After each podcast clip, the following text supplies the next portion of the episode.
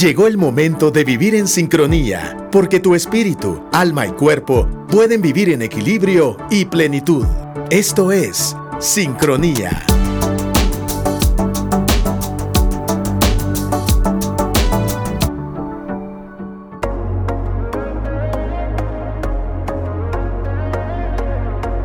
Esto es Sincronía en el 100.9 y Actitud.fm. Hoy vamos a hablar de terapia en parejas. Nos acompaña Maya Alonso toda la semana, psicopedagoga y logoterapeuta, eh, directora de Cale. Maya, qué gusto compartir contigo un programa más.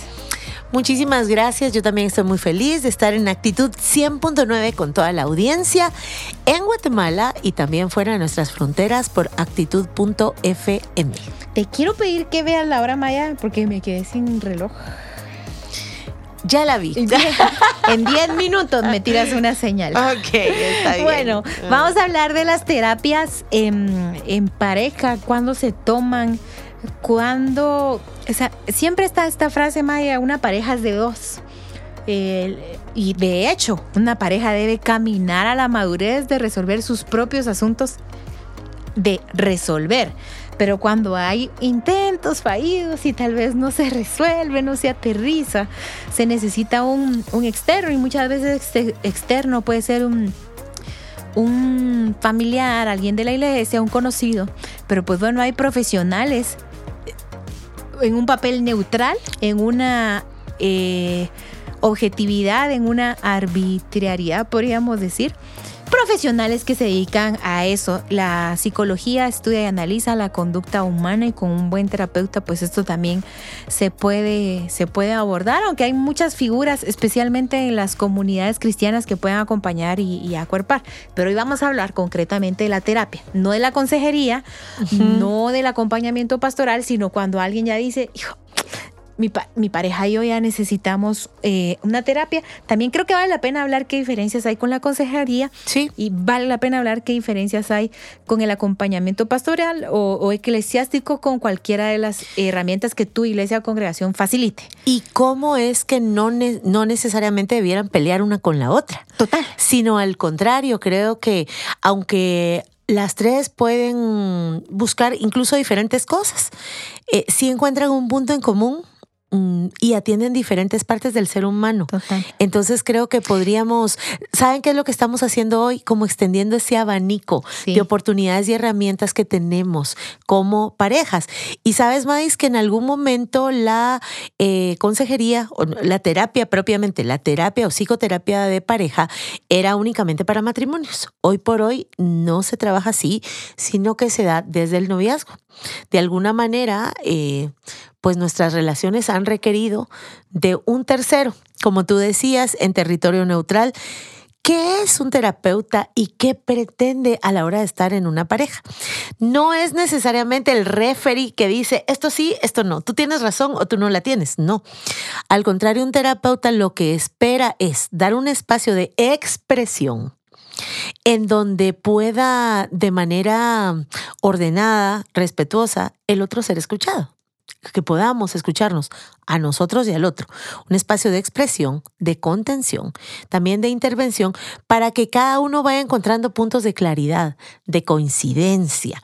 Entonces, de eso se trata la, la terapia de pareja. ¿Cuándo se necesita? Cuando un asunto ya sobrepasa que eso sería apagar un fuego. Desde antes, saben que yo recomiendo la terapia de pareja como cuando en la iglesia te dan prematrimoniales. Entonces te anticipas y te preparas con anterioridad. Creo que estamos acostumbrados a ir a resolver problemas a clínicas cuando ya están muy grandes. Es decir, ya cuando el apéndice me va a reventar, ahí voy. Lo mismo nos pasa con emociones, con falta de acuerdos, con círculos sin cerrar o con este bagaje que traemos del pasado, que todo lo que yo soy lo traigo a mis relaciones. ¿Cómo acordar que algo sobrepasó, Maya? Porque mm, una cosa es que sobrepase a alguno de los dos un asunto, tipo, ella ya está eh, excedida en su emocionalidad por algo que es recurrente en los dos, pero él no. él está fresco, él está tranquilo, él le eh, incluso subestima lo que ella siente en el sentido ni siquiera malintencionado, sino porque él no lo siente igual. Eh, o cómo saber, Maya, que el sobrepasa, tampoco estoy siendo yo indulgente con lo que siento, tal vez ya hace mucho tiempo debía haber ido, pero como soy todoterreno, fui, fui creado para aguantar bastante, aguantar bien. Mm. He aguantado y creo que puedo seguir aguantando. Eh, ¿Cómo no someter a mi subjetividad, fragilidad o resistencia a todo terreno esta percepción de esto ya me sobrelimitó? Hay algunas conductas, evidencias o cosas que suceden en una pareja mm, más que el mero sentir ya me sobrepasó, que los dos puedan observar, que los dos puedan reconocer y que los dos puedan decir, check, esto, check, esto, check. Claro. Bueno, te quiero decir que eh, cuando solo una persona se siente sobrepasada, el otro puede funcionar en amor. Ya. ¿Verdad? Es decir, esto me importa porque a ti te importa. Si me pides, me insistes que vaya a terapia, voy por amor. Claro, por amor. No es a la fuerza, no es Claro. por, ay, para que deje de estar molestando, me voy a librar de esto. No, se funciona desde el principio del amor. Por la misma forma en que veo la película que no sería mi primera elección. ¿Por qué? Porque el amor puede, es capaz de anteponer al otro en un momento dado. Entonces decir, muy bien, esto te sobrepasa, es importante para ti, ¿quieres que lo veamos? Lo que pasa es que aquí luchamos contra muchos tabúes, eh, incluso dentro del ambiente cristiano, contra muchos prejuicios, en donde, eh, y, y lo voy a decir así, porque, porque así se ha dicho muchas veces, en donde desde la ignorancia, nuestro desconocimiento, hemos dicho, ¿quién necesita el psicólogo? Pues el que está loco, el que está mal. O sea, nada más fuera de la realidad. La locura no la trata el psicólogo, la demencia, la locura, la trata el médico psiquiatra. Y es otra cosa, ¿verdad? Entonces, no requiero yo necesariamente estar sobrepasada, pero sí puedo anteponer, en principio de amor, mi pareja creo que necesita este tercer punto de vista para una mediación. Ese básicamente es el trabajo del terapeuta. Voy mediando y voy en un ambiente más contenido, más controlado, más amigable, permitiéndonos expresar cosas que si las expresamos en la sala de la casa, eh, pueden salirse de control. O si las expresamos en un restaurante, pueden salirse de control. Cuando sentimos distanciamiento, y ese distanciamiento puede ser expresado en peleamos por todo o peleamos por nada. Esta especie de desarreglo entre nosotros, eh, que no tiene que ser tan dramático tampoco, sino decir, mira, no estamos mal, pero es que tampoco estamos bien. Cuando alguno de los dos siente que dejó de crecer o ambos, cuando sabemos verdaderamente que estamos expuestos y vulnerables a cualquier situación, y no hablo solo de infidelidad, a cualquier situación, Agresi- agresividad. agresividad o violencia, em, pasividad, que es otra forma de violencia. eh, esta violencia pasivo-agresiva que hiere muchísimo y que desconcierta por cuanto no es clara. Y entonces va minándose la relación cuando de alguna forma sabemos, creemos, sentimos, sospechamos, em, intuimos o tenemos la claridad que el vínculo de amor entre nosotros se está debilitando, cuando no hay goce, no hay disfrute, cuando las cosas de la cotidianidad se vuelven pesadas o cuando peleamos, o sea, se vuelve, de verdad, se vuelve un diluvio de una gotita de agua. Cuando el silencio reina en nuestra comunicación o conversación, y no ese silencio, no es ese silencio bonito, calmado en que nos contemplamos en uno al otro. ¿Cuál contemplamiento? No hay nada de eso. Cuando la afectividad no es parte importante de la relación, cuando no compartimos lo importante y lo vital de la vida, cuando me siento feliz en otros ambientes menos ahí, con otras personas menos contigo. Ya. Indiferencia, distanciamiento, eh, no hay eh, acercamiento, conversación. Es decir, no hay que llegar a la- al punto de la amenaza del divorcio para intuir eh, lo, lo obvio. Necesitamos eh, alguna terapia.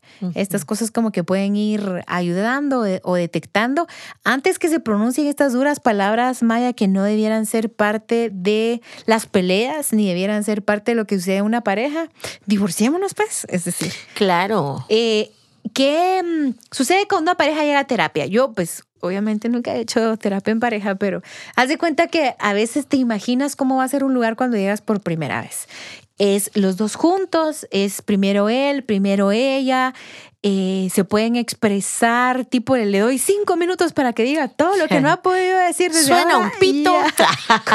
¿Qué, ¿Qué, sucede? ¿Qué, ¿Qué issues llevan tus, tus pacientes o los pacientes que quieren ir con un psicólogo? Miren, se puede hacer de varias maneras, se puede iniciar desde cualquier punto, pero sí es importante que una terapia de parejas, un acompañamiento lleve siempre terapia individual, ¿ya? En donde el espacio pueda ser muy personal y también una terapia conjunta. Una buena terapia de pareja es, a mi criterio, la que lleva las dos cosas. Nunca solo juntos y nunca solo solos, como en la vida.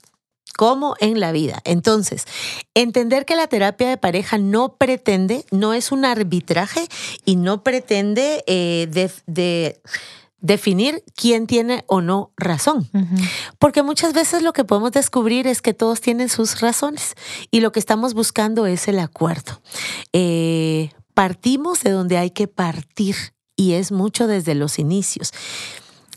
Y el terapeuta va guiando de manera amigable, amable, pero firme a cada uno hacia la verdad.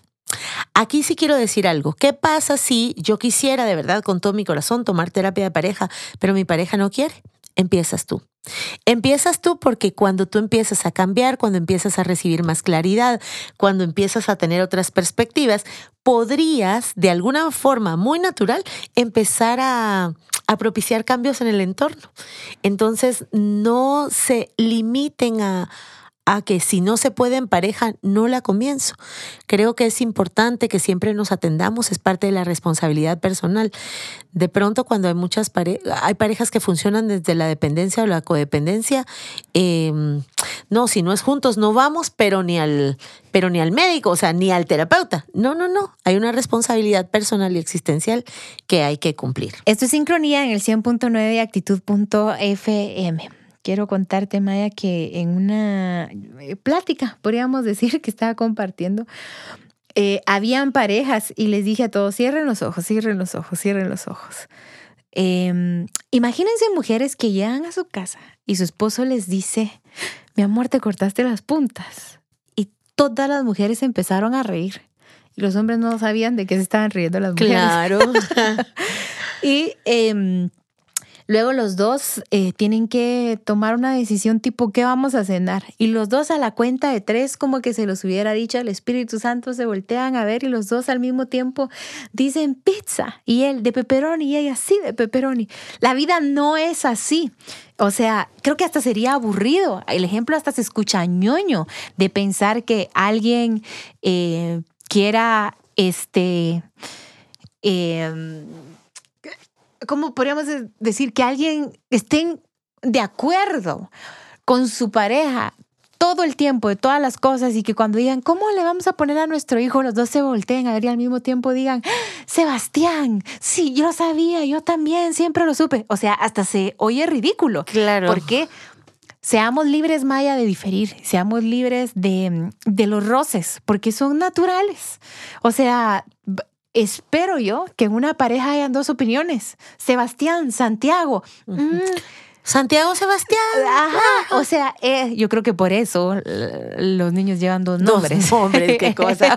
O, hasta tres y cuatro para quedar bien con otros dos. O sea, hay, hay voy a decir esta palabra maya, voy a decir peleitas, diferencias. Y por peleitas me, me refiero a tensiones ligeramente intensas, que no hay insultos o mm, es que no quiero usar la palabra peleita, pero... Pero claro, son estas discusiones, estas diferencias, entre nosotros. Que, son naturales. Y que quiero decir esto, disfrutémoslas, porque es que si no hubieran que, yo no me hago, Maya, qué, aburrido sería. Ay, sí. Eh, de hecho, que si no existen, alguien ahí está actuando. O sea. Claro, sí, total. o sea, solo para que no creamos que que estas diferencias son anormales. Y te quiero decir por qué.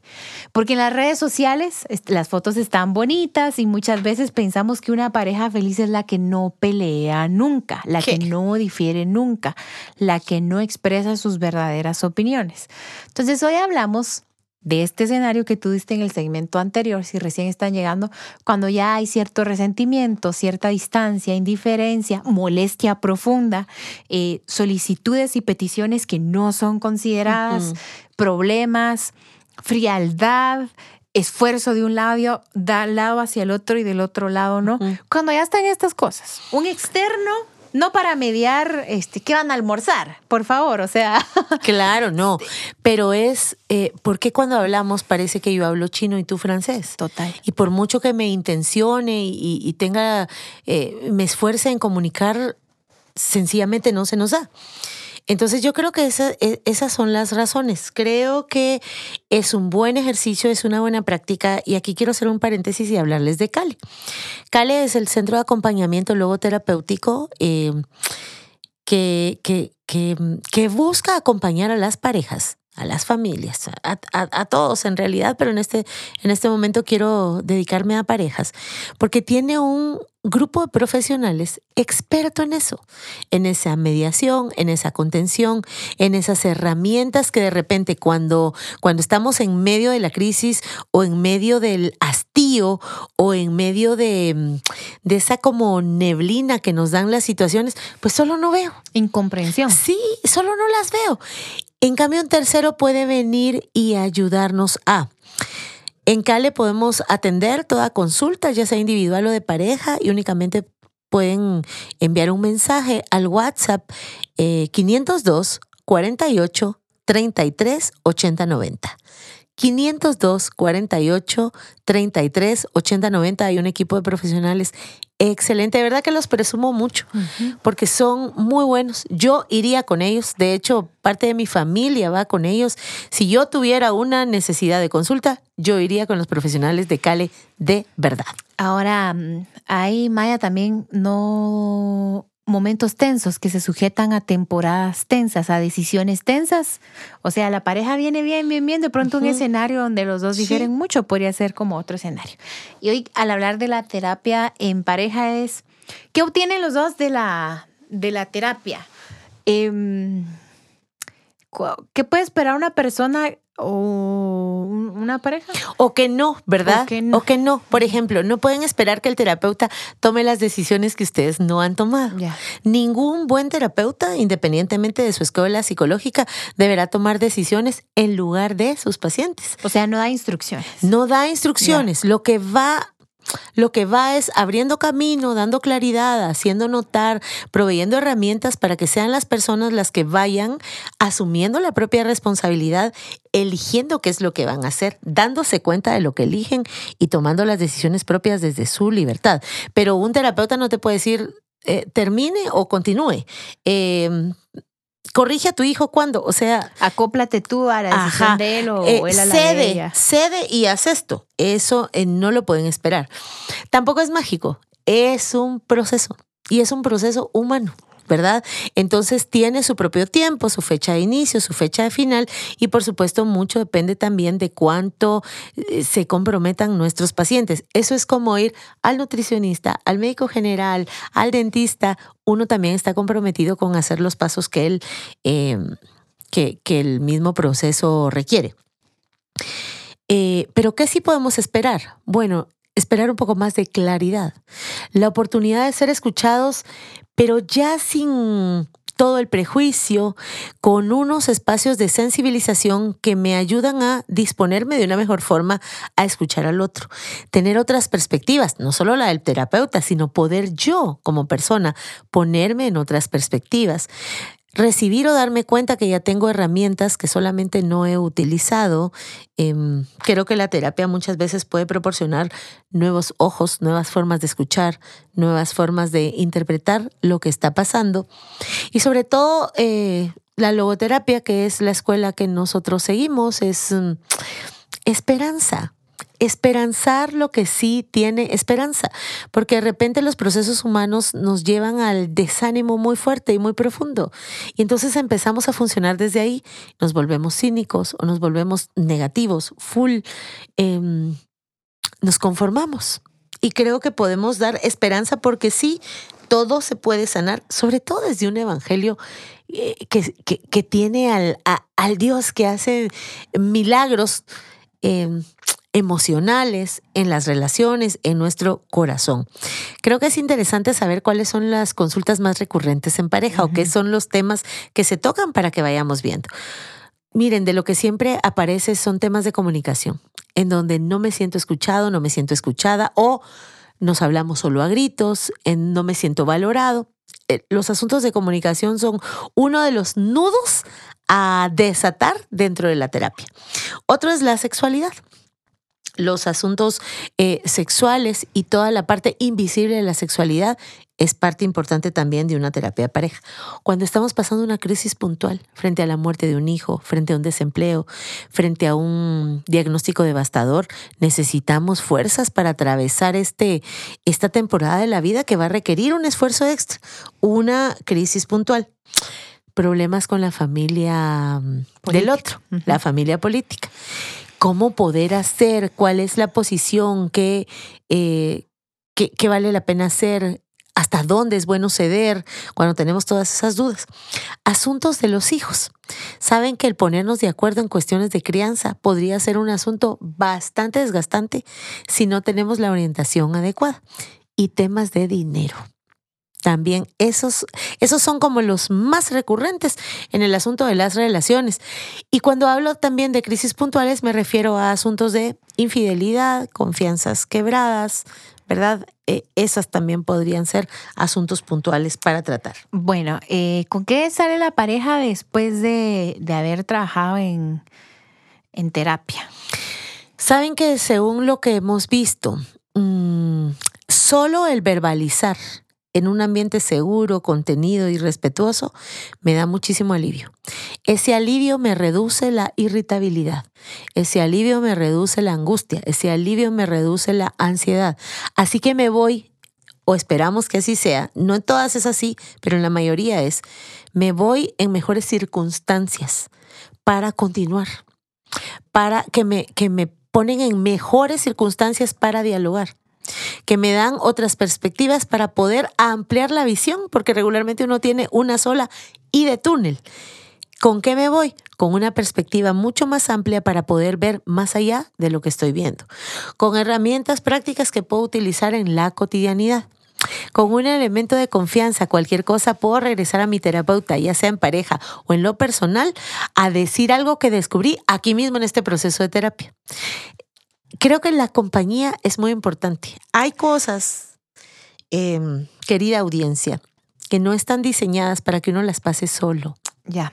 Ahora creo que también hay un, tema maya, que es que muchas personas cristianas pueden de pronto empezar a descansar exclusivamente en el trabajo psicológico como la mega respuesta para su vida. O como la única o como la única escuchando, eh, perdón, desechando el temas como la oración, la lectura, la sumisión a Dios, eh, el ayuno, el trabajo en la vida espiritual, cuando en realidad muchas cosas, estas, estos principios espirituales y disciplinas espirituales de manera natural eh, resuelven, empiezan a resolver otras cosas. Ahora, te, te quiero hacer una pregunta súper amplia porque He notado mucho que de pronto eh, a algunas personas, por ejemplo, hace algunos días una persona me escribió y me dice, la, la, mamá soltera manda con el terapeuta a su hijo porque tiene problemas de identidad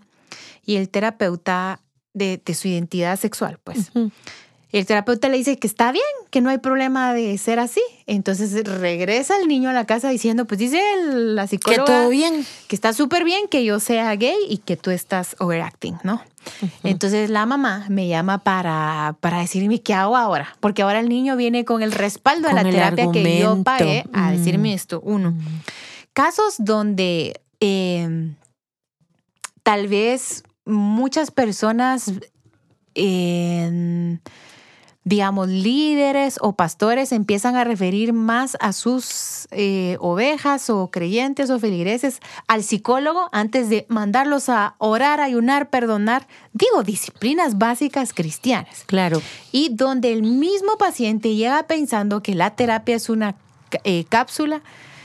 ¿Qué, ¿Cuál es tu opinión en la perspectiva cristiana de la terapia como desecho y evasión a lo que verdaderamente debo resolver y es mi relación con Dios. ¿Cuál es tu, tu opinión de, Claro. de eso?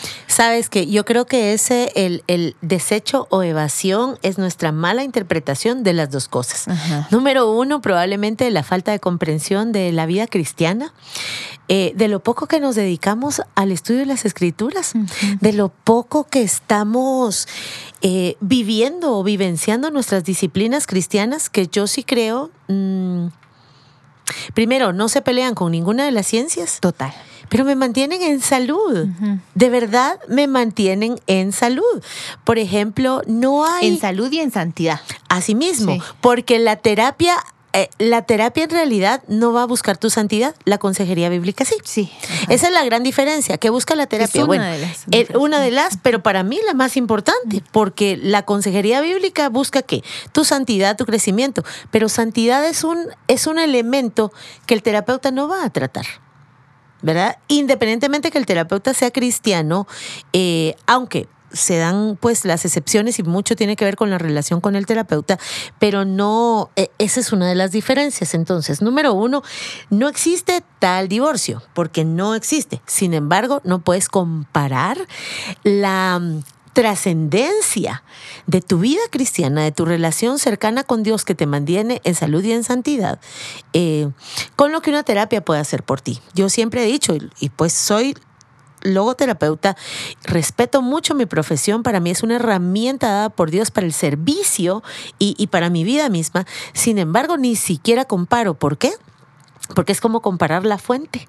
Eh, la fuente primaria, la causa primaria y profunda con las herramientas que pueden. Así que eh, no debería existir este, este divorcio, pero todo tiene un orden. La verdad es que en mi caso, yo primero soy ser humano, yo primero soy creyente y luego yo soy profesional. Ahora, esto, ah, me dices si está tu respuesta porque tengo una pregunta. No, y entonces, eh, a- ahora te la concluyo. Sí. Eh, creo que cada parte y cada disci- disciplina tiene sus espacios. Y creo que uno de los peores errores es ponerlas a pelear unas con otras. Sí. Pero ¿cuál sería el men- menosprecio peor? Hacia la palabra hacia la relación con Dios, porque no hay asunto que se trate en terapia, de verdad, que no haya sido contemplado en la Biblia. ¿Crees que la pareja que necesita terapia, que bueno, nuestra radio eh, se aproxima obviamente a personas que creen en Jesús, independientemente a qué iglesia vayan Ajá. o qué religión eh, tengan, pero creen obviamente en Dios, Sí. en Jesús, eh, el Espíritu Santo. ¿Crees que una pareja que quiera buscar terapia debe buscar un terapista cristiano? ¿Son diferencias que sí le dan una perspectiva diferente a tu, a tu profesión? Fíjense que depende. Ya. Por ejemplo, eh, si son aspectos técnicos, yo no necesariamente Te lo buscaría. Claro. ¿Por qué? Porque si yo quiero un buen nutricionista, yo le digo, mire, pero usted qué es, Eh, usted, dígame su teología. No, yo necesito que la dieta que, ajá, sí, si es un cardiólogo, total, si total. es, entonces si son aspectos técnicos, yo necesito que la técnica me funcione a mí. ¿verdad? Eh, entonces no le veo. Sin embargo, dependiendo del motivo de consulta, y, y sabes con qué lo, con qué yo lo comparo, con el pediatra, Ya. ¿verdad? Em, porque van implicadas mis hijas y todo esto. Yo sí necesito, no solo con el terapeuta, con cualquier otro profesional, tener valores afines. Ya. Porque hay muchos profesionales que no son cristianos y suelen respetar. Pero respetar no es comprender, respetar no es validar, respetar no es implicarme en la trascendencia que tiene para el otro. Entonces yo creo que habiendo un universo de profesionales creyentes y que pueden tener valores afines, hay aspectos importantísimos en donde vale la pena. Por ejemplo, un duelo. Por supuesto que tiene que ver lo que tú creas acerca de la muerte y acerca de la vida misma, la eternidad, el cómo puedes abordar tu terapia de duelo. Es que solo con lo que creas de la muerte el asunto puede cambiar. Por ejemplo, en asuntos de identidad sexual. Por ejemplo, en asuntos de pareja. Además, recuérdense, la terapia... eh, eh, toda práctica humana, incluso la consejería bíblica, está limitada, ¿por qué? Por el consejero. Igual que la terapia está limitada, ¿por qué? Por el terapeuta. Entonces, ojo y cuidado, tienen que tener este clic, esta afinidad de los valores, de la cosmovisión con la persona que los atienda. Genial. Creo que el tiempo se nos agotó. Hoy hablamos como de la el lugar, la importancia, creo yo, y cuándo aplica que una pareja diga, ahora, te quiero hacer una pregunta porque me encantó, ya para cerrar, porque ya se nos fue el tiempo. Dijiste una línea muy, muy, muy bonita cuando estabas hablando y es, lo ideal es que dejen de venir, o sea, porque lo ideal es que la pareja aprenda a resolver estos temas cada vez con más madurez, de tal manera de ser más esas parejas que saben estar juntas, que no es la pareja, sino la mera convivencia. O sea, estar en pareja es convivir en armonía, en paz, con inconvenientes naturales propios de diferir, pero en paz, tranquilos. Eh, la idea de la terapia entonces es encaminarlos y acompañarlos a la madurez de sustentar sus vidas como pareja.